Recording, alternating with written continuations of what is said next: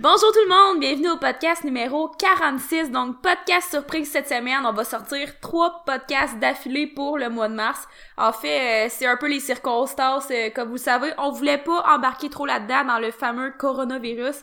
Mais comme moi, les écoles sont fermées, les gyms sont fermés, donc Brian n'a pas d'entraînement privé. Ça fait en sorte qu'on a un petit peu plus de temps libre, puis on voulait avancer quelques projets. Donc, podcast surprise. Puis comme on voulait aussi faire euh, avoir comme objectif au mois de mars de faire 1000 téléchargements sur notre podcast, comme on en sort deux par mois, ben c'est un petit peu de la triche si on C'est de sort, la triche. si on sort un, un troisième podcast dans le mois. Mais au moins, on va probablement atteindre notre objectif grâce à ça. Donc, euh, peu importe la façon qu'on utilise, on, a on va probablement réussir à atteindre notre objectif ce mois-ci. Puis en même temps, ça nous fait plaisir tu sais, de sortir un, un autre podcast de plus pour vous cette semaine. Tu sais, je pense qu'il y a beaucoup de gens qui ont quand même plus de temps libre, puis c'est normal selon les circonstances. Donc, euh, si on peut occuper vos temps libres, euh, tant mieux. Moi, je commence personnellement à être vraiment tannée d'entendre parler de COVID-19. Je suis vraiment... euh, tu sais, euh, je trouve qu'il y a beaucoup de gens qui font comme de la pub par rapport à ça, puis du marketing, puis pour de vrai, je trouve que ça devient comme un petit peu trop, là. Euh, Il y a beaucoup de gens, je trouve, qui profitent de la situation, mais ça, c'est propre à eux. Euh, donc aujourd'hui, ça va être la seule et euh, dernière fois qu'on va avoir parlé euh, du coronavirus. si vous êtes tannés comme moi, là. Aujourd'hui, justement, le sujet qu'on a eu comme idée, on veut pas non plus faire un, un podcast sur comment s'entraîner à la maison par rapport, euh, vu que les salles d'entraînement sont fermées pis tout. Mais, à l'inverse, on veut peut-être parler d'un, d'un sujet qui est comme comment rendre son entraînement plus difficile Mhm. sans nécessairement toujours avoir à ajouter de la charge sur notre bord. Mhm. Parce que Mais c'est sûr que, tu sais, c'est ça, ça s'applique autant au gym dans vos entraînements réguliers. Donc, quand les gyms vont réouvrir, vous allez pouvoir aller appliquer ça. Autant que là, si vous êtes un peu coincé avec la maison, puis que euh, votre euh, poids maximal que vous avez, c'est 30 livres, par exemple, que d'habitude, vous levez du 75 livres, là. Fait que je pense que c'est des petits trucs qu'on peut appliquer dès maintenant. Gym, pas gym, mais c'est sûr que ça s'applique beaucoup aussi quand vous faites vos entraînements réguliers. C'est ça. Fait que, mettons, nous ici, je suis, chanceux, là, on a une cage à squat. Mais euh, je pourrais pas faire du squat parce que j'ai pas 400-500 livres dans, dans notre euh, maison. Puis je pourrais pas je pourrais pas faire un entraînement complet. Mais justement, le fait d'avoir ces petits outils-là, de cette, ces méthodes d'entraînement-là qu'on va vous présenter aujourd'hui, pour rendre votre entraînement plus difficile sans nécessairement avoir à à ajouter du poids. J'ai depuis euh, deux jours, je fais des, des programmes à des clients puis ils me disent ah ben là moi j'ai juste 15 livres à m'entraîner chez nous. D'habitude je fais d'habitude je lève au moins euh, tu sais 3 4 500 600 livres au squat. Mais tu sais faut trouver le moyen de s'arranger avec ce qu'on a. Puis c'est ça fait que c'est pas un spécial entraînement à la maison mais c'est huit techniques d'entraînement pour justement rendre vos, vos exercices plus, plus difficile, mais sans toucher à la charge. Donc même, ben, sans toucher à la charge, vous pouvez peut-être baisser la charge, mais sans augmenter la charge, puis toujours prendre plus pesant. Il y a moyen de progresser sans augmenter notre charge. Évidemment, ça va être axé un petit peu plus ça, bodybuilding, dire. hypertrophie, là. Tu sais, c'est sûr que ça, c'est plus, ça va être tout plus des, des mécanismes qu'on va mettre en lien avec l'hypertrophie, là. Mais peu importe, nous, on est plus approche power building, donc c'est quand même aussi des choses qu'on fait euh, dans nos entraînements normaux. Mais même si vous passez deux semaines, deux ou trois semaines sans nécessairement faire de la, de la force, Mhm. euh, si vous êtes capable au moins de maintenir votre masse musculaire, vous perdrez pas, euh, vous perdrez pas de, de gain nécessairement. Puis quand vous allez retrouver, à- vous allez retourner à la salle d'entraînement, vous allez juste être plus motivé, vous allez plus vouloir pousser encore. Donc Ouais, ça va juste ouais. être, ça va juste être bénéfique. Prenez le temps aussi de ces semaines-là pendant que c'est fermé pour peut-être guérir les petits bobos. J'ai des fois j'ai des clients qui ah une petite tendinite au coude ou quoi que ce soit. Eh ben regarde, c'est une bonne idée. On va prendre une, ou- une ou deux semaines un petit peu plus relax. Puis après ça, on va pouvoir recommencer encore plus en force dans deux semaines. Excellent. Donc, on va partir tout de suite parce qu'on a quand même euh, huit méthodes à vous présenter. Puis, euh, on veut pas non plus ça dure une heure. Là. Je veux quand même que ça soit court, celui-là. Juste comme court, euh, facile à comprendre, mais surtout applicable, euh, etc. Donc, Première méthode, ça serait de jouer sur les bras de levier. C'est assez évident, tu sais, quand on y pense comme ça. ben, Mais tu dis c'est assez évident, c'est pas tout le monde qui sait c'est quoi un bras de levier, là. Non, effectivement. fait un bras de levier, c'est- ben tu sais par exemple, je vais donner un exemple puis je pense que ça va être plus facile de comprendre comme ça.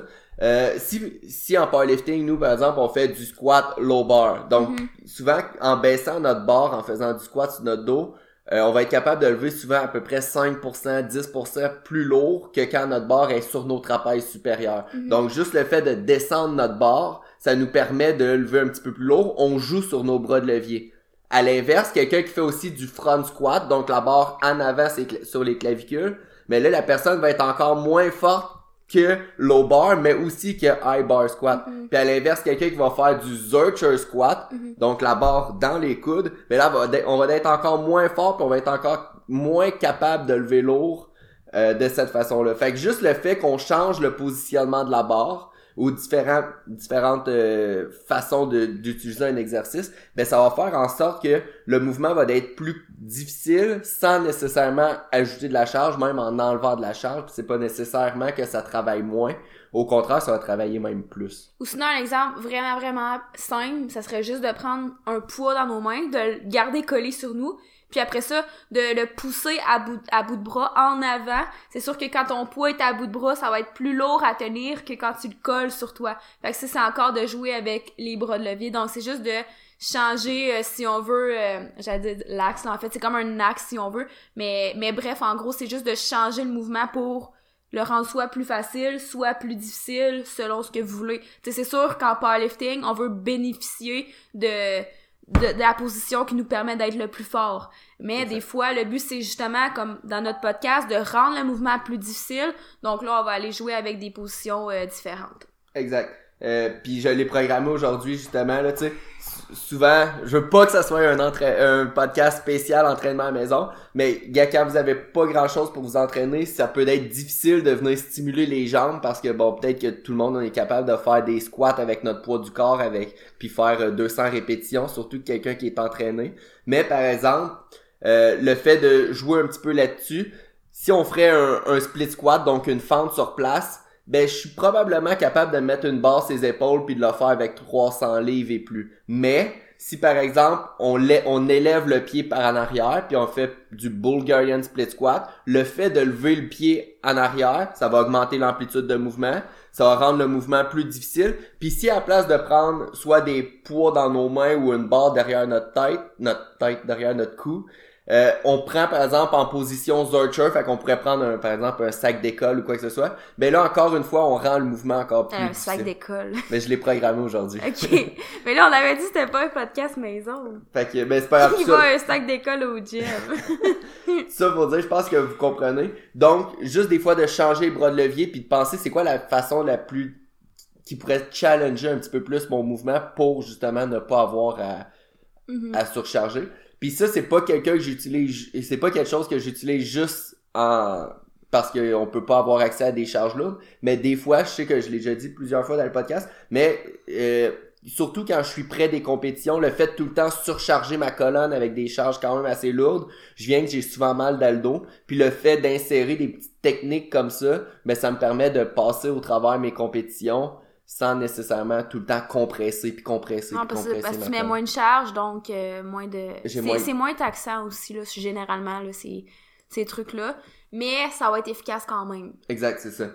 Euh, deuxième façon, euh, ça pourrait être, là on a parlé de jouer ses bras de levier. La deuxième façon de rendre nos entraînements plus difficiles sans nécessairement ajouter du poids, je pense que c'est probablement la méthode que tout le monde pense le plus en Mhm. premier. Mais ça serait évidemment de jouer sur les tempos. Donc les tempos, qu'est-ce que c'est? C'est la vitesse d'exécution d'un mouvement.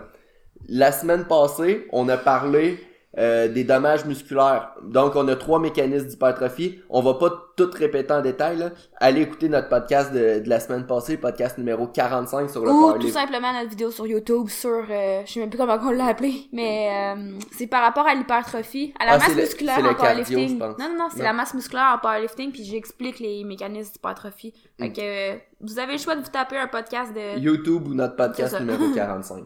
Euh, donc, parmi les trois mécanismes d'hypertrophie les plus importants, on a la tension mécanique, le stress métabolique et les dommages musculaires. Donc, on a dit aussi au dernier podcast que les dommages musculaires, puis aussi dans ta vidéo, que c'était probablement le moins important. Mais en jouant sur les tempos, on va travailler un petit peu plus euh, ce, ce mécanisme d'hypertrophie. On dit que c'est le moins important, mais ça veut pas dire qu'il y a aucun rôle non plus, là. Exact. C'est correct de faire des tam- ben c'est correct de genre chercher des méthodes qui favorisent les dommages musculaires, tu sais. C'est probablement le moins important, mais comme on dit tout le temps, euh, l'accumulation de petits détails fait des gros changements, peu, peu, veut, veut pas. C'est sûr que c'est tu sais là on, on essaie d'adapter les entraînements. Fait Tu sais, je veux dire, euh, quand on fait un programme, on vise pas juste les dommages musculaires pour faire pro- progresser la personne. Mais reste que c'est un mécanisme qu'on peut aller chercher quand même. Puis c'est pas parce que c'est peut-être pas nécessairement les dommages musculaires qui créent l'hypertrophie. Tu sais, quand tu fais un tempo lent, ben tu crées aussi du stress métabolique, tu crées aussi... Non, c'est ça, tu sais, le tempo fait pas juste favoriser les dommages musculaires. Il y a d'autres avantages, évidemment, euh, dont, c'est ça, l'augmentation du temps sous tension. Puis, euh, tu sais, je veux dire, quand tu- veux travailler en hypertrophie, des fois, une méthode, au lieu de te donner un nombre de répétitions, ça peut être de viser un temps sous tension. Mettons, euh, je vais faire l'exercice pendant 50, 60 secondes. Au lieu de me dire, je vais faire 10 répétitions.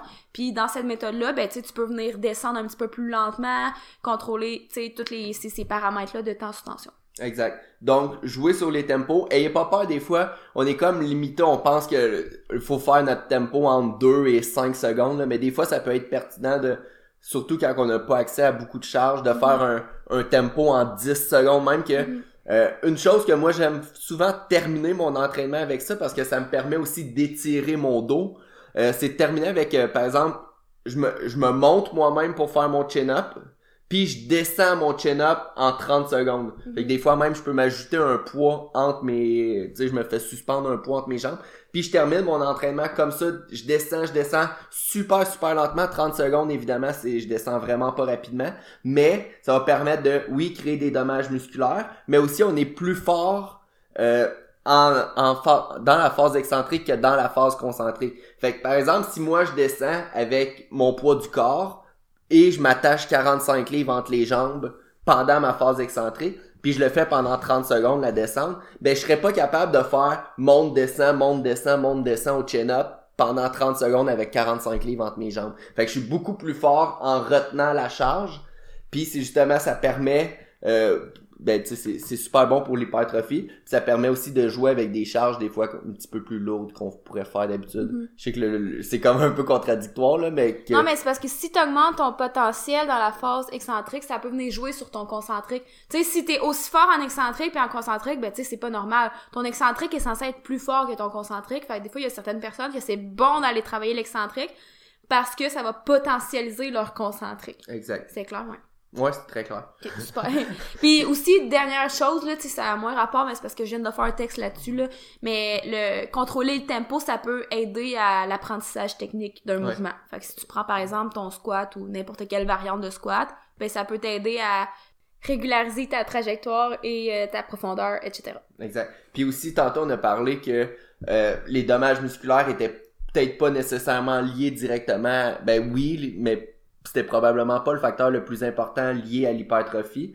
Euh, la phase excentrique activerait davantage mTOR, par exemple, qui est mTOR, c'est comme un, un Une pa- une voie, un pathway, j'allais dire en anglais, qui va venir stimuler l'hypertrophie. Donc, pas nécessairement à cause des dommages musculaires, mais aussi à cause euh, de ce pathway-là, cette voie-là, mTOR, qui va venir activer euh, l'hypertrophie. Puis la plupart... L'excentrique, dans le fond, qui active. Ouais, exact. Excuse- Je sais pas si je me suis trompé. en Ben, je sais pas, moi aussi, je me suis comme perdue à cause de parler de dommages. Euh, puis finalement, c'est ça. Euh, les études qui s'intéressent à l'hypertrophie, par exemple, quelqu'un qui ferait juste de l'excentrique, ont démontré que souvent l'excentrique seulement est supérieur au concentrique seulement en termes d'hypertrophie. Donc, des fois, c'est peut-être une bonne idée de passer davantage de temps à ralentir le tempo.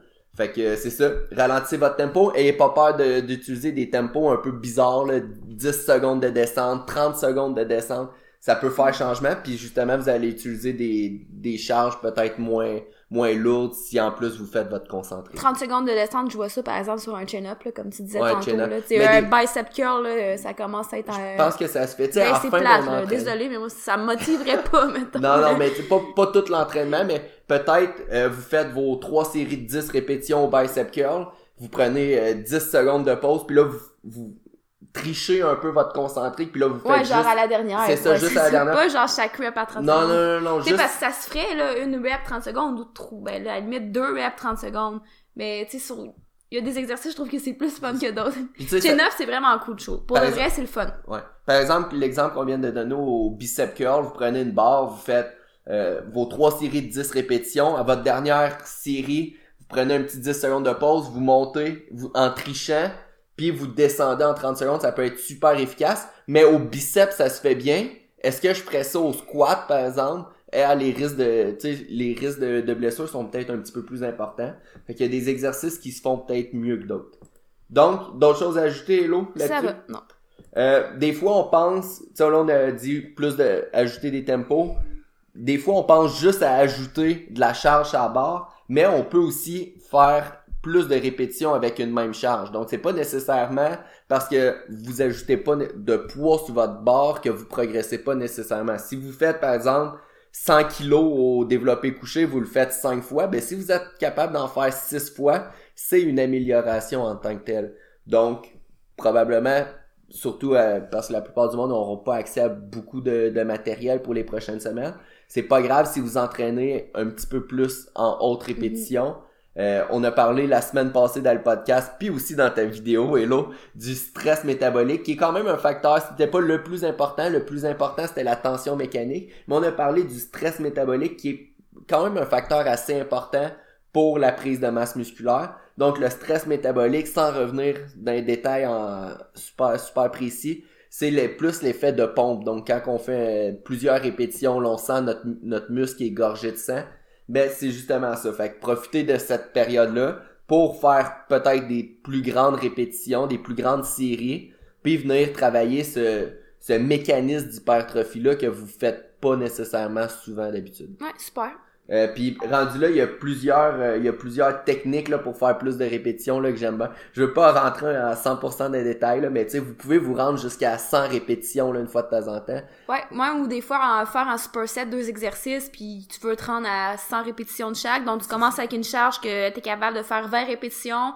Ensuite, tu passes à l'autre exercice, 20 répétitions, puis tu alternes comme ça jusqu'à temps que tu te rendes à 100. C'est super le fun pour de vrai. C'est ça. Fait que tu sais, au début, tu vas être capable de faire, tu sais, si tu prends une charge que tu es capable de faire pour 20 répétitions, tu vas en faire 20. Tu vas alterner avec l'autre exercice. Souvent, j'aime ça faire agoniste-antagoniste. Ouais. Euh, donc, par exemple, biceps avec du triceps. 20 répétitions biceps, 20 répétitions triceps. Tu te prends pas de pause. Tu retournes tout de suite à ton exercice de biceps. Fait que, évidemment, tu seras tu devrais pas être capable d'en refaire 20 répétitions. Tu vas peut-être en faire 15, 15 biceps, 15 triceps. Après ça, encore plus de fatigue. Tu vas peut-être faire 13 biceps, 13 triceps. Tu continues jusqu'à ce que 100 répétitions de chaque exercice soient complétées. Vous allez voir, ça m'arrive souvent de le faire puis de j'en mets à mes clients. Vous allez utiliser une petite charge évidemment, mais euh, à la fin d'un entraînement, pour vrai, c'est vraiment le fun de faire ça. Là. Ouais, pour vrai, ouais. Puis euh, j'ai aussi des fois j'intègre aussi la, la formule 50 répétitions au lieu de 100 là. Fait que ça peut être aussi euh, ça peut être ça aussi pourrait à- être 60. ça si- pourrait être 60. Donc, est-ce que Hello, on a d'autres choses à ajouter sur le plus de répétitions? Non, ça va. Good. Quatrième point déjà, on avance. Euh, la méthode 1 et 1 quart. Qu'est-ce que c'est cette méthode-là? Tu veux-tu l'expliquer ou je continue? Ouais, ben en fait, si je prends l'exemple du squat, par exemple, méthode 1 un corps, ça veut dire que tu vas descendre complètement, tu vas remonter d'un corps, tu vas redescendre, puis tu vas remonter complètement. Donc, en fait, avant de finir ta phase concentrique, tu vas juste faire un petit corps de mouvement pour ensuite redescendre puis remonter. Fait que c'est vraiment une rep et un corps que tu fais. C'est sûr que dépendamment du mouvement, euh, la, par- la portion où tu fais là, un corps va varier. Donc, par exemple, le squat, c'est sûr que je vais la faire en bas plutôt qu'en haut. C'est- on fait souvent là, un quart dans la portion la plus difficile du C'est mouvement. ça, ouais. Pour aller comme rechercher une deuxième contraction. C'est ça. Mais euh, Si on peut donner, par exemple, l'exemple au développé couché.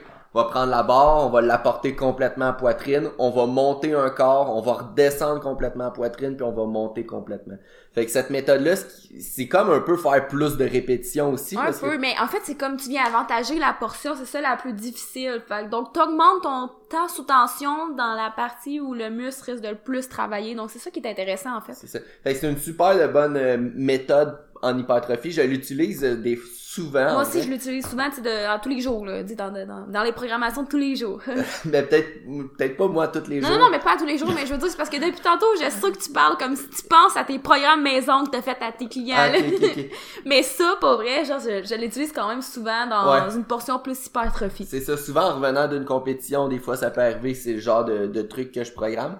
Puis je le programme même euh, avec les exercices principaux. Ça m'arrive de le programmer au squat, au bench au deadlift moins là mais Mais même au squat, par exemple, je trouve que c'est super intéressant pour apprendre la technique. Ceux qui ont tendance à monter en good morning squat, qu'on appelle, donc que les fesses ont tendance à monter, puis la poitrine un peu tombe vers l'avant, ben ça, c'est super bon pour euh, enseigner la technique, puis s'assurer que l'athlète, dans sa phase concentrique, euh, il remonte tu dans la bonne position. Évidemment, faut pas que tu aies la mauvaise technique, parce que là, t'as deux fois tu sais, à sortir du trou au squat, par exemple. Donc, tu te ramasses en bas, tu remontes, tu redescends, puis tu remontes complètement. Donc, si les deux fois, t'as une mauvaise technique, bon, là, c'est peut-être pas la bonne ça idée. fait juste renforcer le, le mauvais patron mental c'est sûr qu'avec les gros mouvements comme ça, on va commencer peut-être avec une charge un petit peu plus basse, justement, pour pas que la technique soit toute Ouais, détruite, exact. là.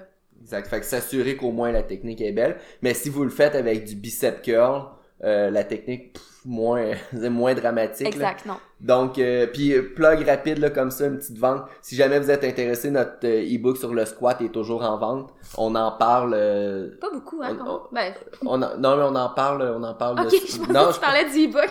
on, on Ouais, en parle, parle, dans le le- de de cette façon-là du squat 1 1 quart dans notre e-book. pour le Good Morning Squat. Exact. En fait, à la fin du e-book, selon vos faiblesses, on a comme quelques sticking points, si on veut, là. Je sais même plus quoi, là, comment dire en français. Points morts, on va dire.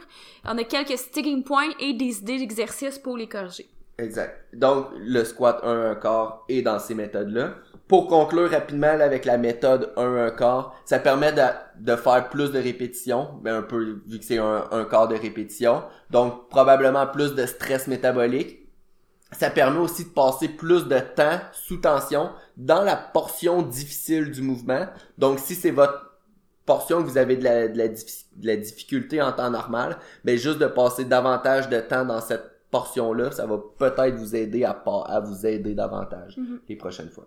Finalement, euh, ben pas finalement, cinquièmement, la méthode à pré-fatigue. Fait que ça, ce que ça consiste à faire, cette méthode-là, c'est de pré-fatiguer un muscle avant d'y aller avec un, un exercice plus, euh, je sais pas, pas dire compound move, là, mais tu sais, Multijoint. multijoint exactement. Fait si je pourrais donner un exemple, ça pourrait être faire, par exemple, des push-ups, puis tout de suite après, aller faire du développé couché, que ce soit avec des, des haltères ou avec une barre, peu importe. Donc, euh, ce que ça consiste, on va venir pré-fatiguer notre pec pour après ça venir euh, stimuler, si on veut, les, euh, les fibres rapides ou quoi. Mais après ça, c'est que tu le sens aussi un peu plus ton muscle. Donc des fois, si tu as de la difficulté à sentir un muscle dans un mouvement, c'est bon d'aller faire euh, de la pré-fatigue avec un mouvement d'isolation pour juste venir le fatiguer, puis après ça, un petit peu plus le sentir. C'est sûr que le but, c'est pas de brûler le muscle parce qu'après ça, il va juste devenir peut-être inefficace dans ton mouvement. C'est pas ça qu'on veut. Donc c'est vraiment d'aller chercher, souvent j'aime le faire en plus haute répétition. Tu sais, tu vas vraiment chercher une sensation de pompe, là, c'est, c'est normal, c'est voulu. Mais tu sais, faut qu'après, euh, faut pas que t'aies de la misère à marcher si tu fais du leg extension, par exemple. Puis après ça, tu vas aller faire euh, du leg press, un squat ou peu importe, Exact. là, tu sais. Euh, puis juste faire attention des fois par exemple je sais que les, les études qui se sont intéressées à ça ils ont montré que par exemple si tu faisais des push-ups puis tu venais déjà brûler ton pec après ça quand tu arrivais sur ton bench press ton pec était pas nécessairement plus activé mais tes triceps étaient plus activés fait que c'est comme vu que ton pec Non, il- c'est ça. Ben, c'est pour ça. Parce ça. que si tu fatigues trop le muscle, puis après ça, il, il est juste déjà fatigué, il va moins contribuer au mouvement, puis il risque d'avoir des compensations, ou tu risques tout simplement vraiment de d'utiliser surtout tes forces. C'est ça. Fait que dans, dans les- l'étude, en tout cas, que je parle, là, c'était vraiment les triceps qui, qui prenaient la relève, puis le pec, il était déjà à son à sa capacité maximale direct après la première répétition. Donc, c'était plus ou moins l'effet qu'on recherchait. Mais dans tous les cas, si par exemple, vous, voulez pas surcharger en tant que tel, ben oui, de- des fois, devenir fatigué avant un gros mouvement, certains muscles, ben ça peut être quand même plus facile pour les articulations après, vu que vous lèverez pas aussi, aussi lourd. Ce que j'aime faire, c'est de commencer par exemple à 20 répétitions, 15 répétitions, 10 répétitions. Jamais comme à RPE 10, là, tout le temps comme à RPE 7, on va dire. Donc tu commences en plus haute répétition pour vraiment aller générer l'effet de pompe, puis tu diminues euh, graduellement les répétitions, tu augmentes la charge un petit peu Sur le peut-être. premier exercice ou le deuxième, toi, tu Le premier. Ok, ouais, ouais. Ouais. ça. Généralement, le premier exercice, on va peut-être y aller plus en, en High haute rep, répétition, c'est ça. Puis le deuxième, l'exercice plus complet ou euh, multijoint, on va y aller plus, peut-être pas nécessairement tout le temps en force, mais non, plus, mais moi je le ferais pas en force par plus- exemple. c'est comme plus en basse répétition. là. Ouais, basse répétition, mais comme encore dans un dans une optique d'hypertrophie plus là. Fait que, tu sais, par exemple, vous pourriez faire des dumbbell fly, faire du 12 répétitions, puis après ça, faire votre bench press, faire du 6 à 8, 8 répétitions, là, Mhm. comme ça. Ouais. Super. Euh, sixième point, on pourrait aussi jouer, on a parlé du tempo, on a parlé des répétitions, on peut aussi jouer sur le temps de repos.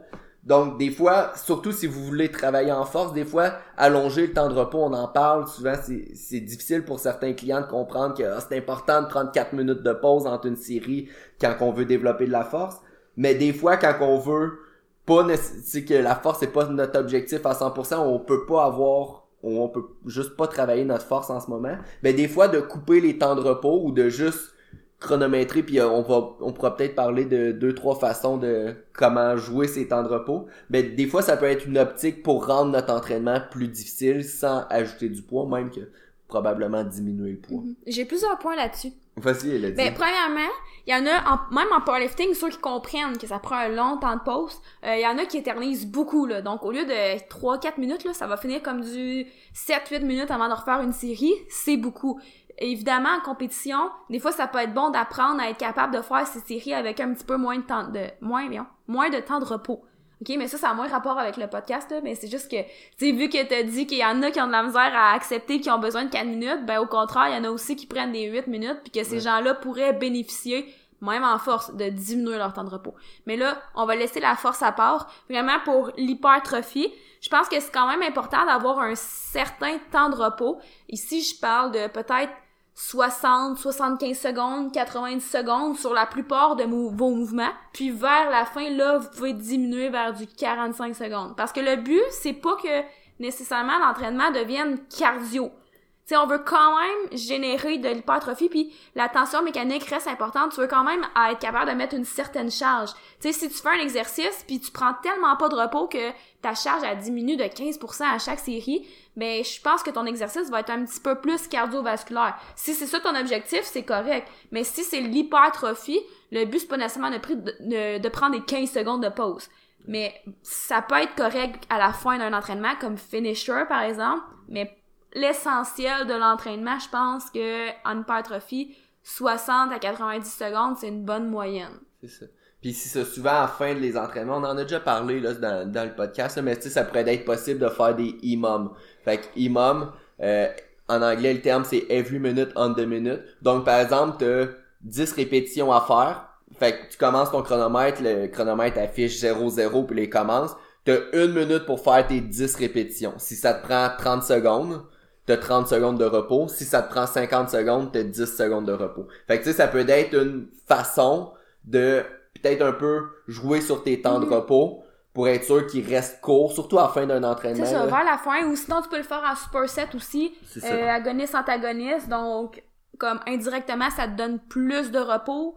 Sais, oui pis non, là, parce que, mettons, si tu fais du bicep avec du tricep en superset imum, ça veut dire que si tu finis ton bicep, il te reste 25 secondes de pause, bien après, tu passes à ton tricep. Fait que pendant ce temps-là, veux, veux pas, ton bicep, il se repose. Fait que ça lui laisse un petit peu plus de pause que 25 secondes. C'est Fait ça. que ça, j'aime ça faire ça aussi, mais c'est un bon finisher, les mômes, puis je le mets euh, souvent, là. Je dis pas qu'il faut jamais prendre 30 secondes de pause, là, mais je pense que l'essentiel de l'entraînement devrait se trouver à 60 à 90 secondes quand il y a une hypertrophie.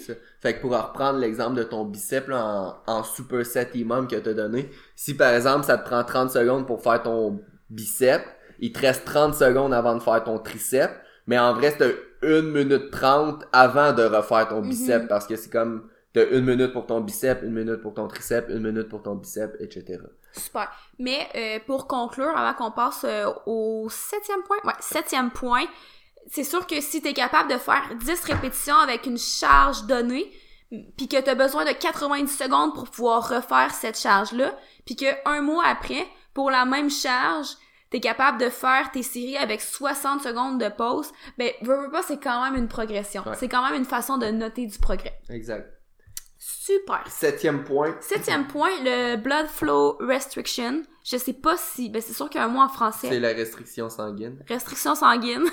C'était pas tellement compliqué dans le fond, mais j'appelle jamais ça comme ça. Blood flow restriction. Souvent vous allez entendre ça. BFR. Ou BFR, ouais.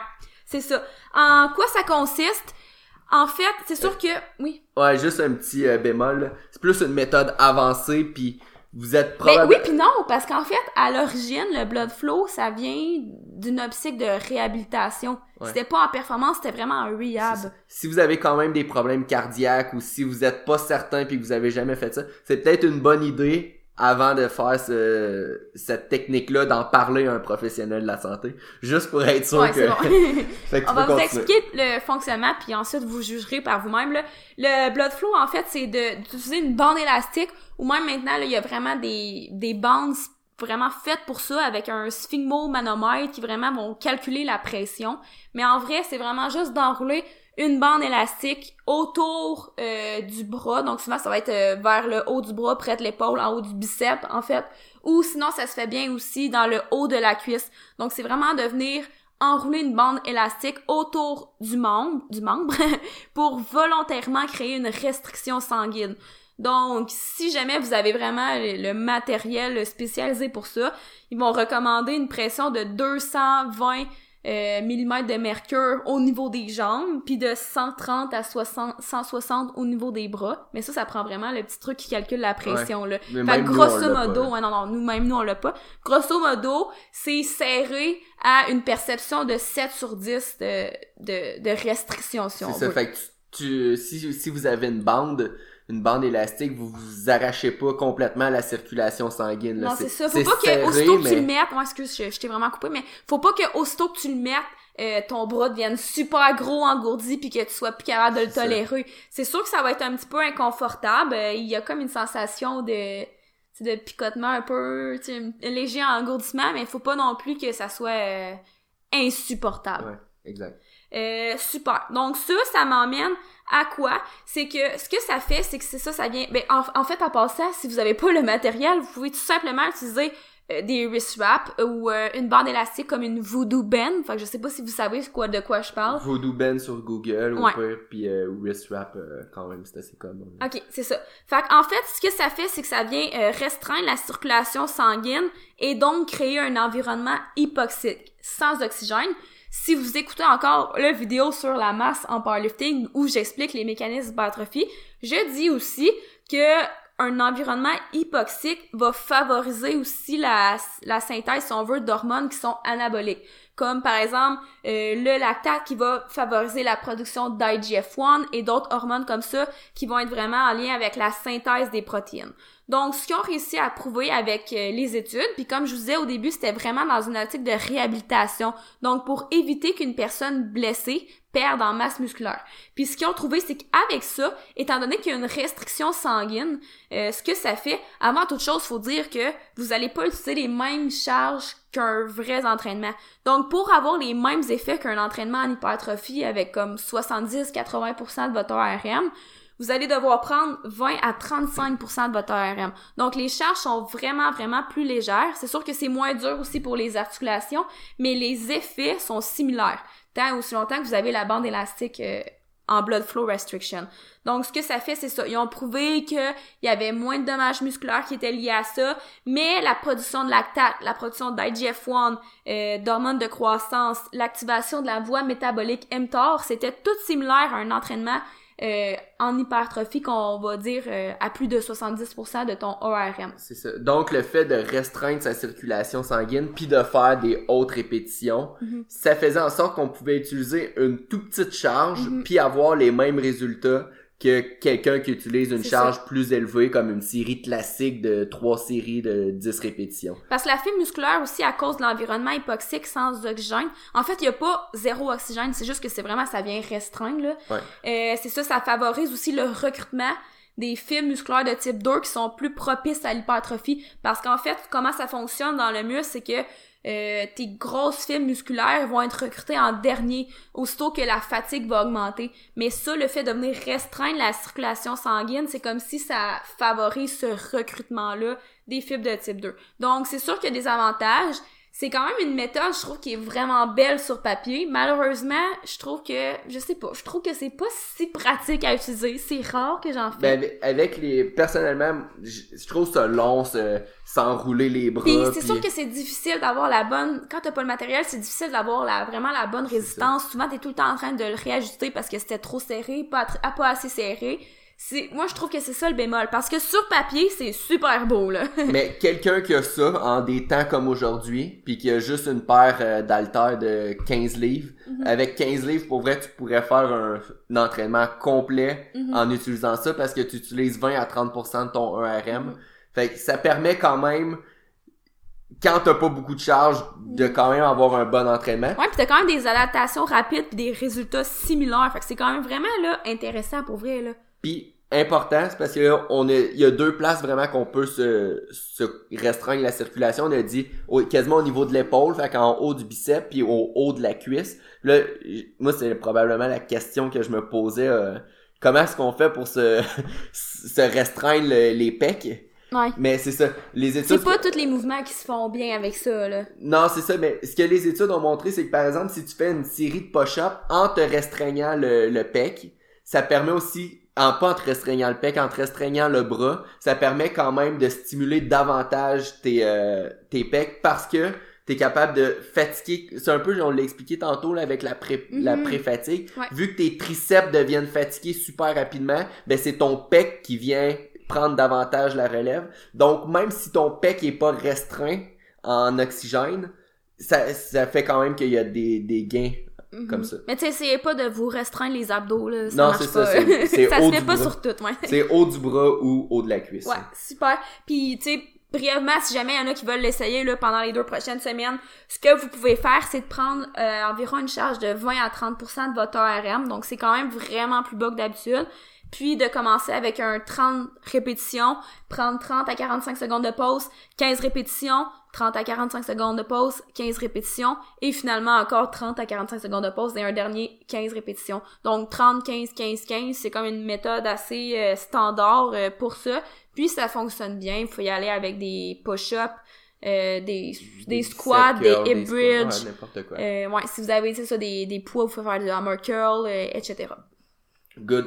Dernière méthode qu'on voulait vous parler, c'est la méthode EQI. Donc, c'est une abréviation Pour dire EQ, euh, ex, allais leur dire en, encore en abréviation. qui veut dire eccentric quasi-isometric. Donc, cette façon-là, qu'est-ce que ça veut dire? C'est, je vais donner un exemple, je pense que ça va être plus simple.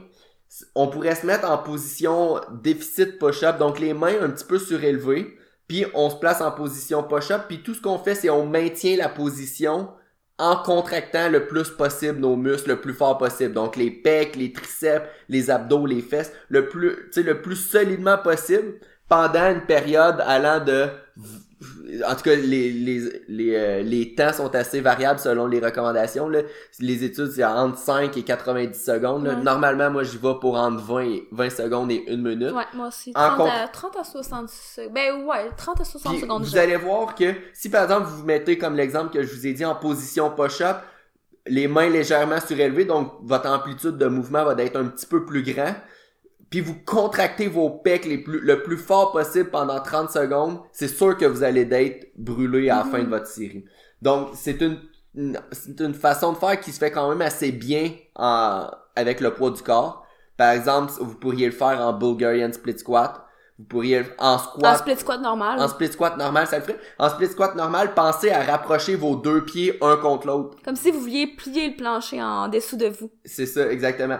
Fait que vous auriez, si vous vous concentrez à forcer le plus fort possible, vous auriez pas besoin de beaucoup de poids. Même Euh, avec la planche, l'autre jour, je l'ai essayé, puis pour vrai, ça marche. T'essayes comme de plier le plancher en dessous de toi, en rapprochant tes coudes puis tes pieds. Mais évidemment, il y a pas de mouvement qui se produit, là. C'est vraiment, tu, tu forces volontairement, là. C'est ça. Euh, push-up, ça se fait. Chin-up, ça pourrait se faire aussi. Euh, puis sinon, euh, soyez juste original. Pas, quasiment pas beaucoup de charge. Puis dans le fond, les avantages de ça, ben c'est oui, évidemment, ça va être euh, pour l'hypertrophie, ça va être quand même une bonne méthode. Mais ça va quand même avoir les, les avantages similaires à l'entraînement excentrique qu'on a parlé tantôt. Parce que normalement, avec la fatigue, vous allez commencer à descendre encore plus dans votre mouvement. Donc, c'est pour ça que ça s'appelle excentrique, quasi isométrique, parce que vous essayez de maintenir la position, mais avec la fatigue, vous descendez légèrement. Donc, ça va avoir les avantages quasi similaires à ceux des, euh, des entraînements excentriques. Donc, c'est bon pour les articulations, hypertrophie, euh, activation d'mTOR, tout ce qu'on a nommé tantôt. Excellent. On avait-tu des choses à ajouter là-dessus? Non, je pense que c'était bien, là. J'espère que vous avez eu plein d'idées pour euh, vos entraînements. Ouais. Puis pour vrai, le- je veux pas parler du coronavirus parce que c'était pas un, un podcast dédié à ça, mais ça m'a permis de, de réutiliser des méthodes que ça faisait longtemps que j'avais pas utilisées. Puis pour vrai, ça change de l'habitude à la place de tout le temps programmer euh, du, du squat pesant jour 1, du bench. Ouais. Tu sais, tu Mais tu sais, pour vrai, si vous êtes pris à la maison ou n'importe où, usez de votre imagination. Ayez du plaisir. Comme je disais à mon monde, je comprends pas, ben, je comprends puis je comprends pas en même temps, mais tu sais, il y a vraiment... Est-ce que c'est ta petite crise? Oui, là, c'est ma crise. vas-y. non, mais c'est parce qu'il y a comme vraiment gros de ventes puis de pub qui se fait en ce moment chez les entraîneurs pour, euh, c'est ça, vendre des programmes maison, vendre des trucs euh, spéciaux coronavirus. Mais sérieusement, là, c'est, c'est pas, c'est genre, je sais pas comment dire ça, c'est, c'est pas, gars, ça va durer deux semaines, ok? C'est correct que les gens euh, utilisent leur imagination, puis si tu veux vraiment faire plaisir, tu donne-le aux gens, mais je veux dire, des programmes maison, tu peux en trouver un petit peu n'importe où. Tu peux le faire toi-même si tu veux. Puis même si c'est pas optimal, ça va durer quoi deux semaines. Fais-le avec ta famille, aie du plaisir. Va faire du cardio si tu veux faire du cardio. Tu tu vas pas créer plein de dégâts en deux semaines là. Fais juste continuer à bouger, à bien manger. Puis c'est ça. Ça. Puis au pire, euh, comme notre post d'aujourd'hui sur Instagram, il va toujours rester la mémoire musculaire. Oui, c'est vrai, mais c'est un drôle d'adon, hein, pareil. Mais non, c'était pas un addon, j'ai modifié lors des Ah, publications. ok, c'est là. ça. Mais en tout cas, tout ça pour dire qu'aujourd'hui, on a publié un, un article sur la, la mémoire musculaire. Fait que Allez. si vraiment vous avez peur de perdre votre masse musculaire, allez lire ça. Euh, Puis sinon, nous, on va se revoir déjà la semaine prochaine. J'espère que vous avez aimé notre, podca- notre podcast d'aujourd'hui. Pour vrai, ça, c'est le genre de podcast que moi, j'aime faire, là, des petites méthodes d'hypertrophie Ouais. comme ça. là. Donc, si jamais vous avez aimé ça, partagez-les dans votre story. Euh, sinon, qu'est-ce que... Abonnez-vous. Dites-nous quelle méthode vous allez essayer. Ouais, dites-nous Ouais. quelle méthode vous allez essayer. Puis euh, abonnez-vous à, à notre chaîne YouTube, Instagram, Facebook. Puis c'est pas mal ça. On se revoit la semaine prochaine. À... Oui, à la semaine prochaine. J'allais dire dans deux semaines par réflexe, mais non, à la semaine prochaine. Bye, à la semaine Bye. prochaine. Performant.